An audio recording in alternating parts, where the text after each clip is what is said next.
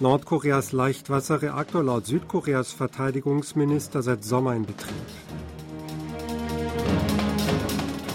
USA bekräftigen keine feindseligen Absichten gegenüber Nordkorea zu haben.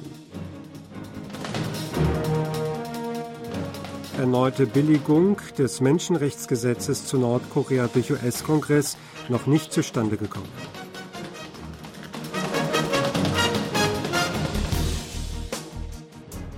Ein experimenteller Leichtwasserreaktor im nordkoreanischen Nuklearkomplex Yongbyon ist laut dem südkoreanischen Verteidigungsminister bereits im Sommer in Betrieb gegangen, damit mehrere Monate früher als der von der IAEA genannte Oktober. Dies teilte Minister Shin Won-sik am Donnerstag mit. Der Generaldirektor der Internationalen Atomenergiebehörde IAEA, Rafael Grossi, hatte am 21. Dezember gesagt, dass seit Mitte Oktober der Austritt von warmem Wasser aus dem Kühlsystem des experimentellen Leichtwasserreaktors gesichtet worden sei. Das weise auf die Inbetriebnahme des Reaktors hin. Laut Shin sei jedoch bereits im Sommer Kühlwasser erkannt worden. Shin sagte auch, dass nicht die gesamte Anlage in Betrieb genommen worden sei, sondern lediglich ein elementarer Teil. Es werde davon ausgegangen, dass es etwa im kommenden Sommer zu einem normalen Betrieb kommen werde.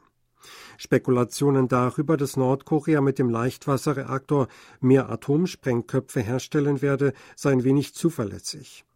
Nordkorea sage, dass der Reaktor für die Stromversorgung in Yongbyon gedacht sei. Nordkorea der Lüge zu überführen sei aber schwierig, hieß es weiter. Die USA haben bekräftigt, dass sie keine feindseligen Absichten gegenüber Nordkorea hegten.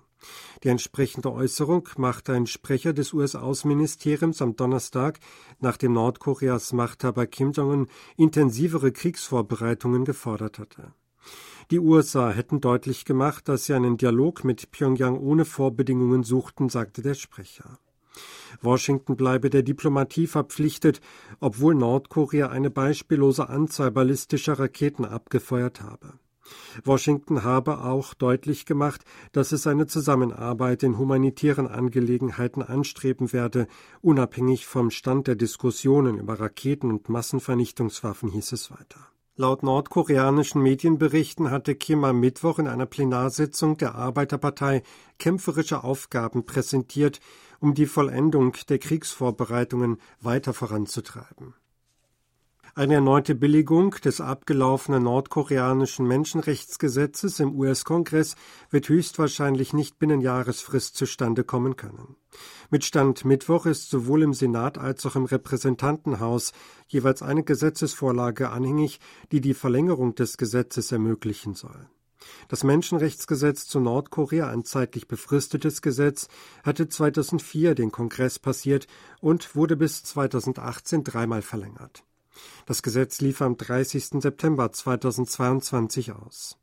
In den noch nicht behandelten Entwürfen werden Bemühungen um die Zusammenführung von koreanischstämmigen Amerikanern mit ihren durch den Koreakrieg getrennten Angehörigen in Nordkorea verlangt die Ernennung eines Sondergesandten für Nordkorea, die Unterstützung von Rundfunkmedien für die Informationsfreiheit in Nordkorea und humanitäre Hilfe für Menschen in Nordkorea sind darin ebenfalls vorgesehen. Aus US-Regierungskreisen hieß es, es bestünden keine Meinungsverschiedenheiten über die Verlängerung des Gesetzes. Jedoch habe es Verzögerungen bei den Kongressterminen aufgrund des vakanten Vorsitzes im Repräsentantenhaus gegeben und es seien viele anstehende Angelegenheiten zu behandeln gewesen. Über den Zweck des Gesetzentwurfs selbst habe sich ein parteiübergreifender Konsens herausgebildet, sagte eine an dem Vorgang beteiligte Person und rechnete mit einer Verabschiedung im kommenden Jahr. Die führende Oppositionspartei Minjo-Partei Koreas hat am Donnerstag zwei Gesetze gegen den Widerstand der Regierungspartei durchgesetzt. Eines der Gesetze sieht die Einrichtung eines Untersuchungsausschusses zu First Lady Kim Gon-hee vor, der Aktienmanipulation vorgeworfen wird. Auch ein Untersuchungsausschuss zum sogenannten 5 Milliarden Won-Club-Skandal ist vorgesehen. Die Bezeichnung rührt daher, dass seine Vermögensverwaltungsfirma sechs bekannten Persönlichkeiten 5 Milliarden Won oder 3,8 Millionen Dollar versprochen haben soll.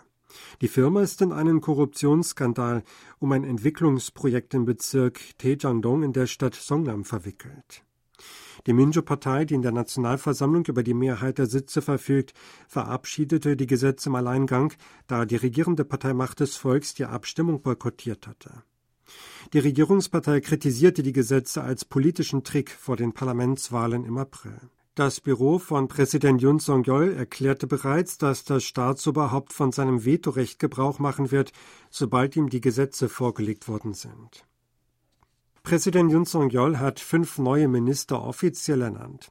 Fünf Minister, darunter der Vizeministerpräsident und Minister für Finanzen Choi Sang-mok und der Vorsitzende der Kommission für Rundfunk und Kommunikation Kim Hong-il, traten ihr Amt offiziell an.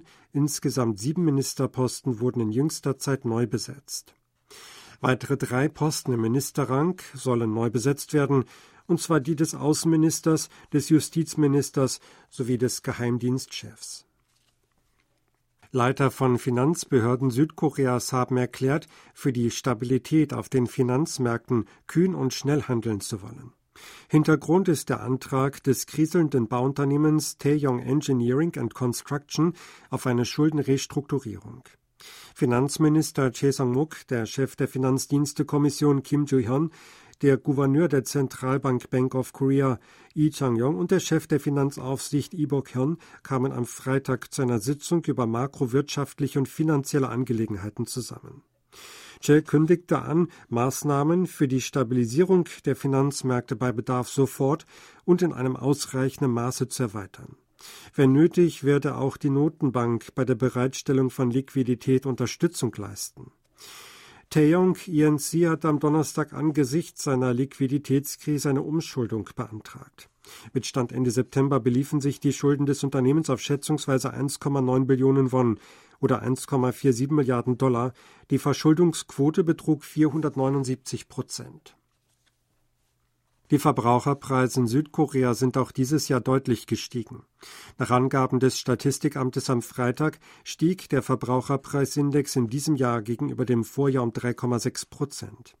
Der Anstieg fiel zwar geringer als im vergangenen Jahr mit 5,1 Prozent aus, jedoch stärker als im Jahr 2021, damals 2,5 Prozent. Vor der Corona-Pandemie lag die Inflationsrate in den Jahren 2016 bis 2018 unter 2 Prozent und 2019 bei 0,4 Prozent.